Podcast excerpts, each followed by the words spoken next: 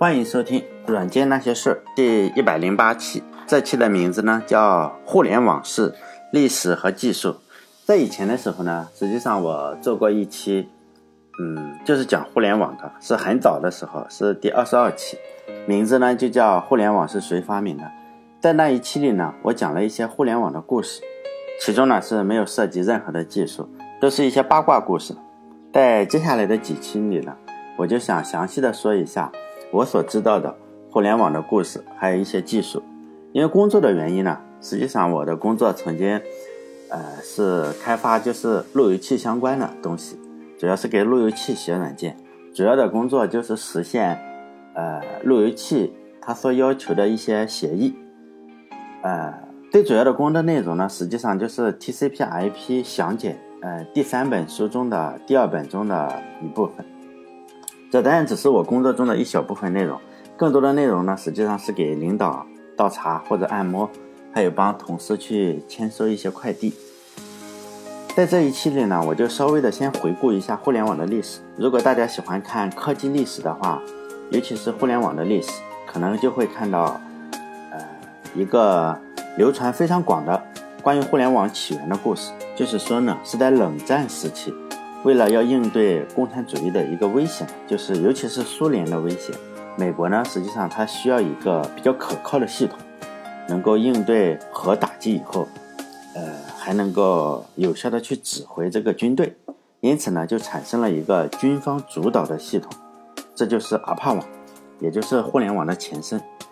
这个事情吧，都是后人可能是胡诌的，不对呢，你也不能说它对，也不能说它错。嗯，在第二十二期里呢，我曾经提到过一个人，他的名字叫查尔斯，呃，霍斯菲尔德。他当时呢就是阿帕网这个项目的一个主任。他在书里呢就写到，他说呢，当时肯定是没有这个打算，没有说要打算搞这个核打击以后指挥军队这个网络，因为当时美国的计算机呢是非常少的，而且它分散在美国的各地各个研究所还有各个大学。当时很多的科研人员是没有方法很方便的去使用这个计算机。如果你想做一些计算或者什么呢，你必须要到机房，必须要到呃相关的学校，这个计算机才能够被使用，而不是说呃你可以马上连上就可以使用。所以呢，每次使用计算机呢就得出差。就这是两个版本的故事，一个呢版本。流传的非常非常广泛，几乎是我们任何一个网络书的前言里都会写，就是防止核打击，这是一个非常非常吸引眼球的话题嘛。另一个故事呢就没有什么吸引力，就是说一群科研人员不想出差，而且还想远程去使用计算机。我只是说一下这两个故事呢，你可以随便相信哪一个都好，或者两个都不相信。我个人认为。打击核打击那个说法呀，是不是很靠谱？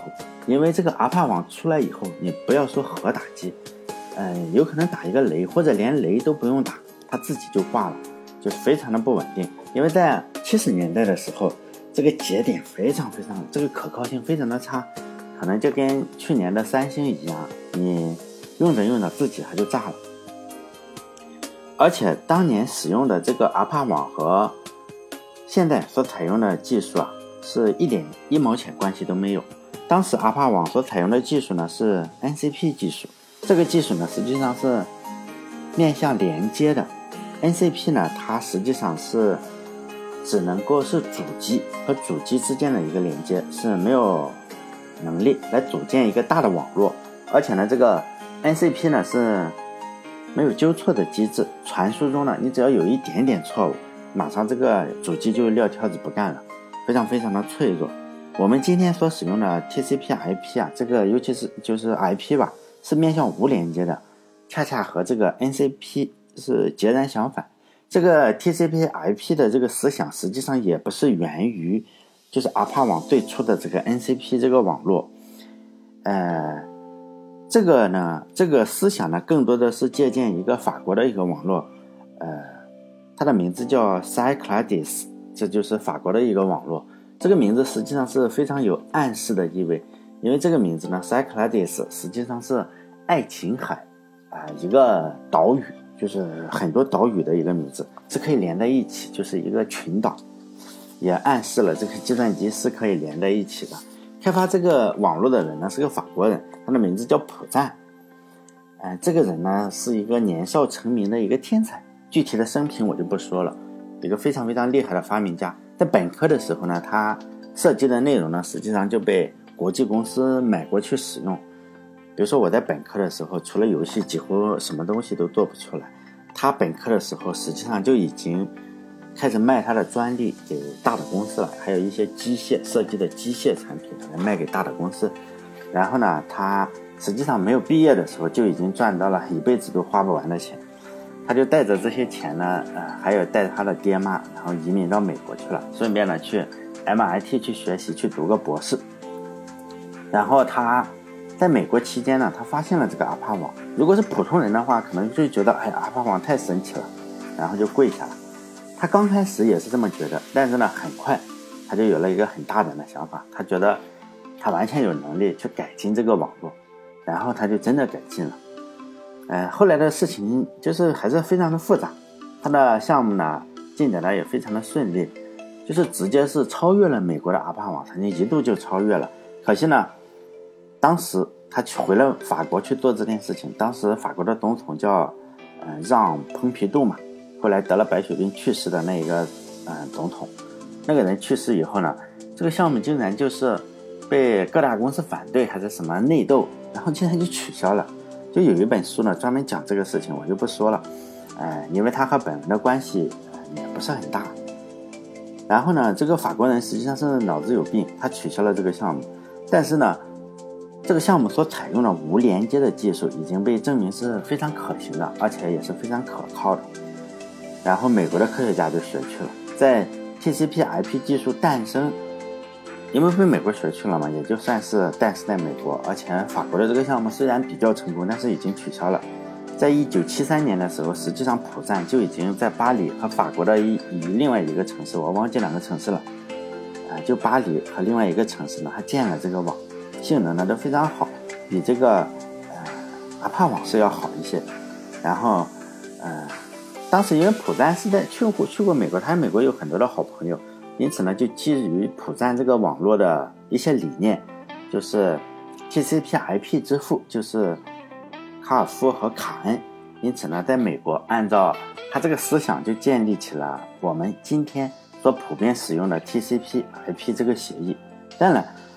大家还是非常非常认可普赞这个工作，因为他算是开山之作的一个人嘛，因此呢，他也是得了非常非常多的奖，比如说，呃，英国女皇嘛，就还给了他们好几个人，包括 TCP/IP 这个协议的创作者，还有那个，呃，李博士，就是创创造这个 HTTP 这个万维网的这个李博士，还有这个普赞，他们还每个人发了一百万英镑，还是。加起来一百万英镑，本人发了很多的钱，然后奖励他这个工作是英国女皇，所以这个人也是拿奖无数。虽然他这个 对法国的政府脑子有病嘛，然后就取消了他的工作。其实我这样讲是有点问题，可能就会让人觉得，哎，这个阿帕网是不是技术不行啊，不靠谱？其实这不是我的本意，因为我一直以来就这样认为嘛。一个技术如果它能突出重围。呃，并不见得是说这个技术是多么的优秀啊，更多的实际上是不知道什么原因，可能是偶然性这个原因更多一些。因为 TCP/IP 技术并不是说多么先进，当时也没有人觉得它多么先进，而且确实它也没有表现出比其他的技术先进很多。在当时呢，呃，尤其是 TCP/IP 被这个呃卡尔夫和卡恩学到美国以后。然后他就在这个阿帕网上实现了一下，然后在十年的时间里呢，这个技术也就是不温不火，也也有人用，也也有人不用，就是说只是随便试一下的技术。大家已经知道了这个呃 NCP 技术不行，然后呢，你肯定要去实验某个技术嘛。就是说 TCP/IP 呢，实际上它是众多实验品之一。为什么用它呢？很可能就是说，它只是实验一下。大家的想法是，它只是实验一下，很可能马上又被取代了。但是后来也没有人会意识到它这么厉害。一直到一九八五年，也就是十年以后的时候，TCP/IP 才随着这个 Unix 就是操作系统，然后呢，它被实现进了 Unix 系统之中，然后 Unix 就把它带到了全世界，然后就这样一下子爆发了。实际上，它前十年不温不火，也没有什么特别特别厉害的功能是其他技术是完不成的。呃，我这个观点呢，实际上是随着年龄的增长，我也认为就是说很多的事情并不是。什么历史的必然？因为我们呃上学的时候啊，尤其是啊我那个时代，包括现在这个时代，因为毛主席还在天安门上嘛，我们都是在讲，就是什么东西叫做历史的必然，就是它一定是必然的。呃，其实我现在越觉得，越来越觉得这个可能是有问题，因为无论人也好，还是历史也好，包括技术也好，偶然的因素啊，就是没有办法解释的因素，很可能才起决定性的作用。后来呢，就是说。等到一件事情成功了，我们才再给他找一下原因，这就是马后炮嘛。比如说，在这个地球上有一种生物，如果按照生物学的分类呢，是属于人科人属智人嘛。在这个动物，它实际上是要交配的时候，雄性呢每次有三亿个精子，然后呢，但是大部分的智人，即使有三亿个精子，还是只有一个后代，很少有两个后代的时候，只有一个存活下来。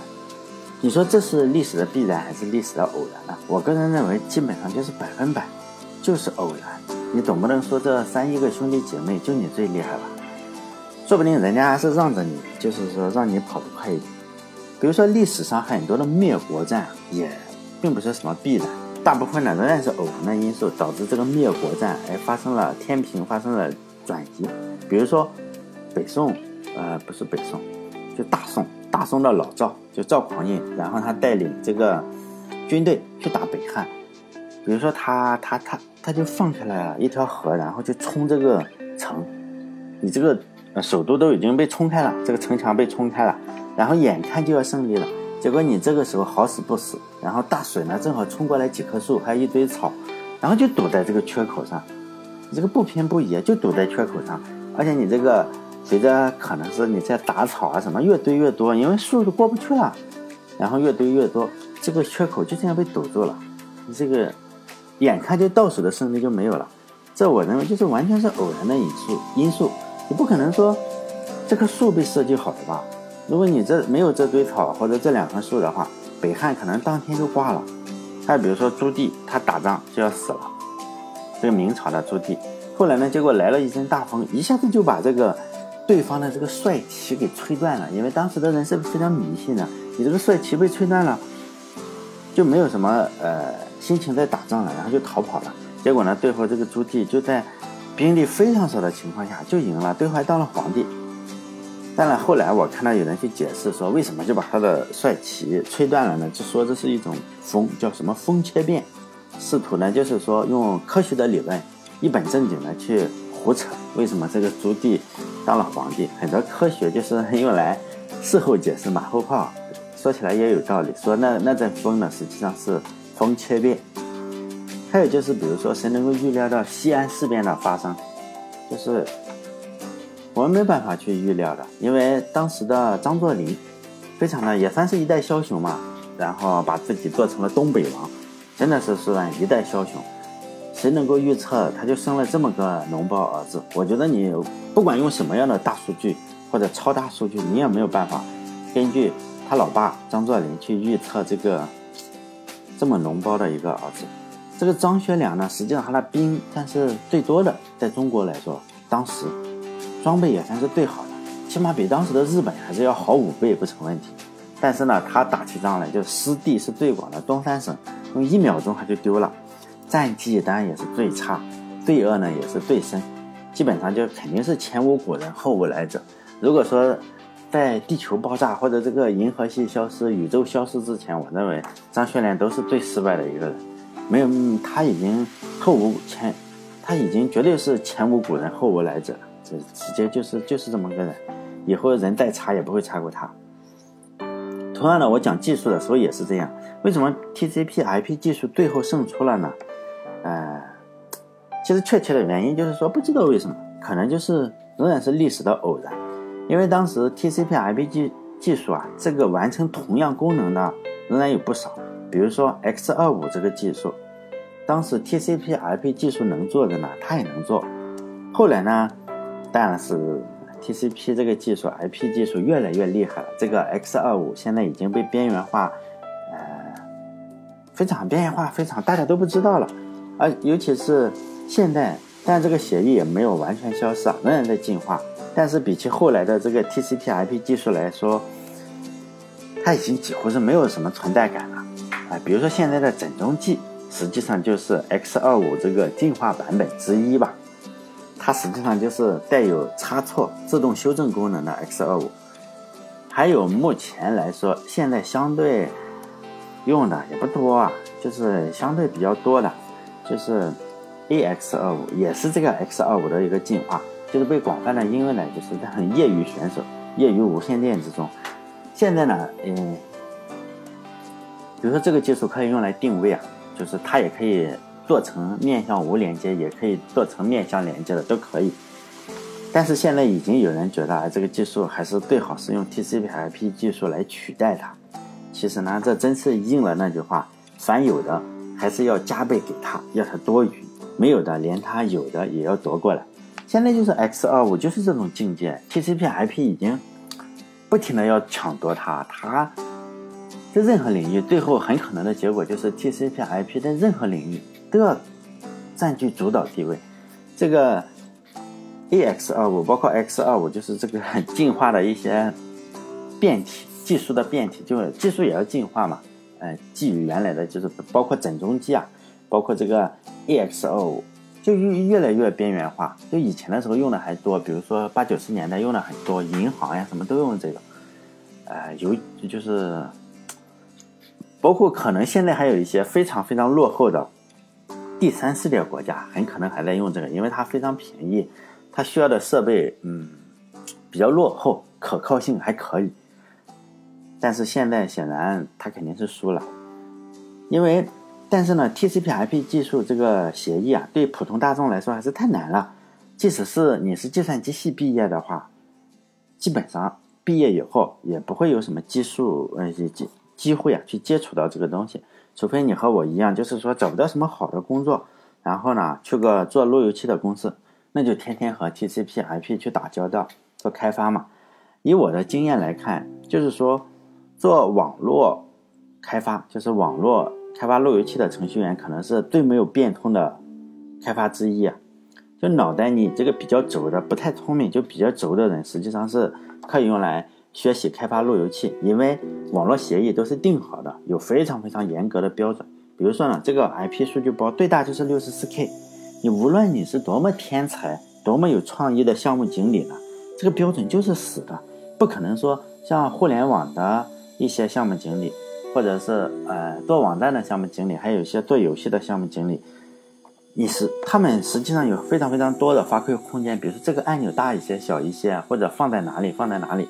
或者这个页面需要改动一些，有非常非常多的发挥的空间，但是在网络中这个是没有发挥空间的。比如说有个技术就是 IP over ATM，就是这个 ATM 实际上是一种协议，并不是自动取款机。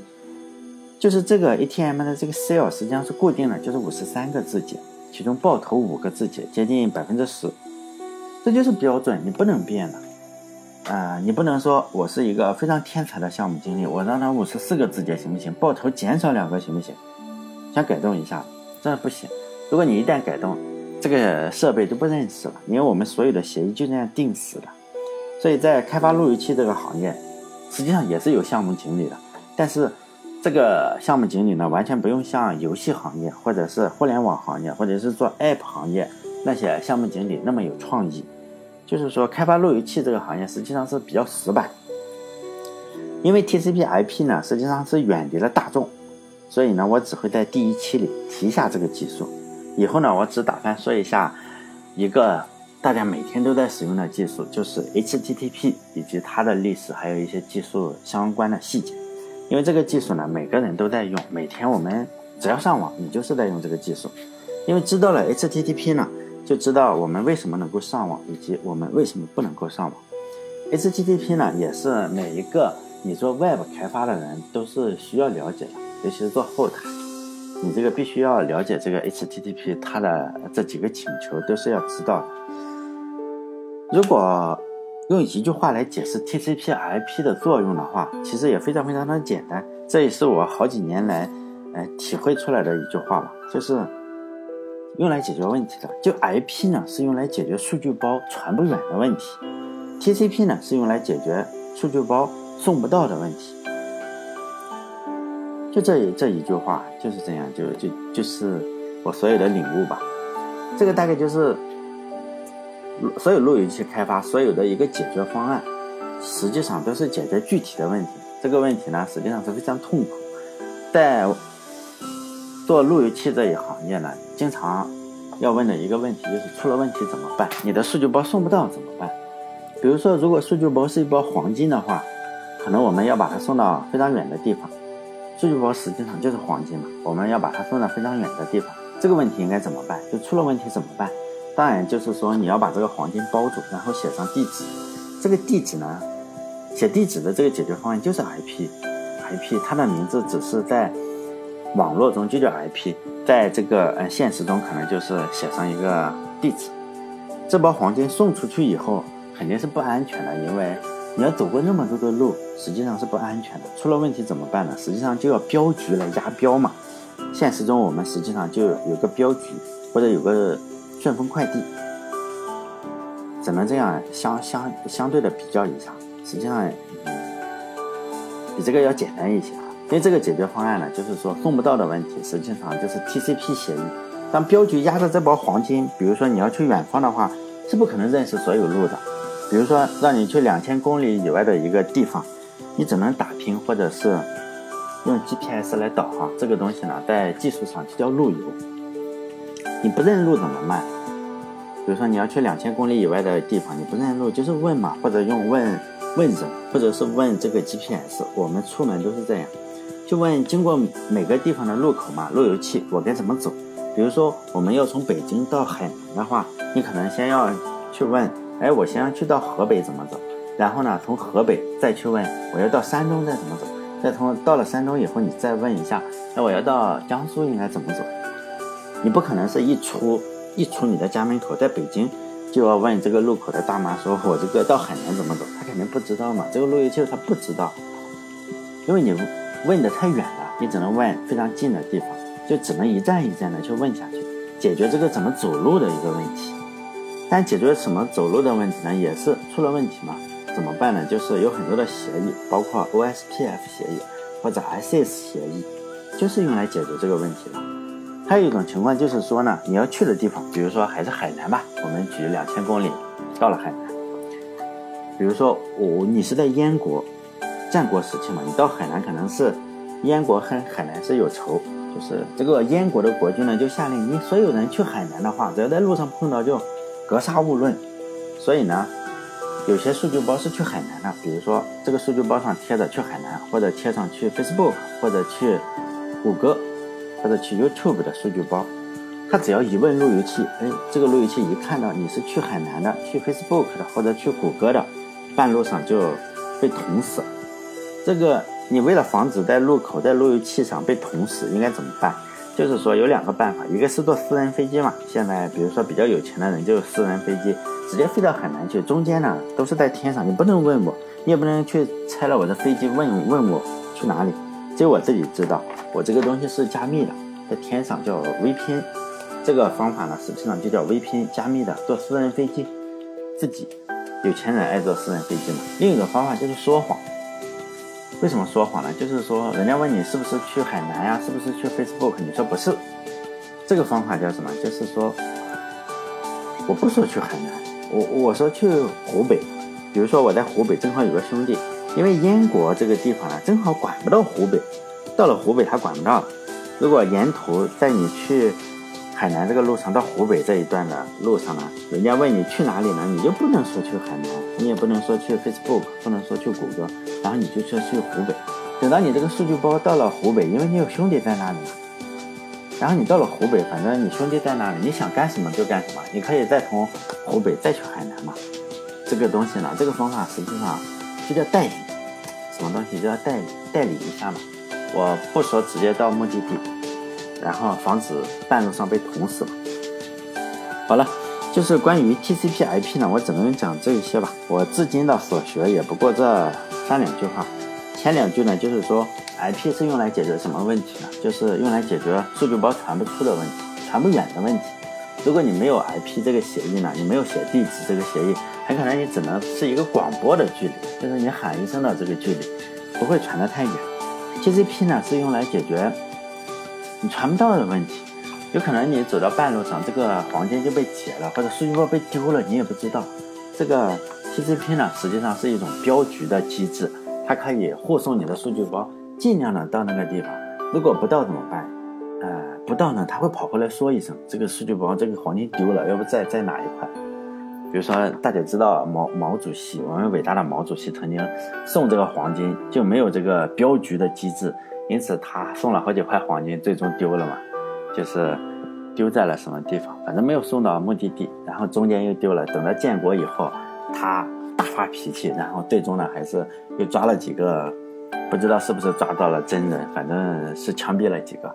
在他延安的时候送送黄金送丢了，就是他没有这个 TCP 机制嘛，只有 IP 写了地址，包了黄金，然后呢，这个黄金丢了也不知道谁拿去了，这就是他没有解决好 TCP 的问题。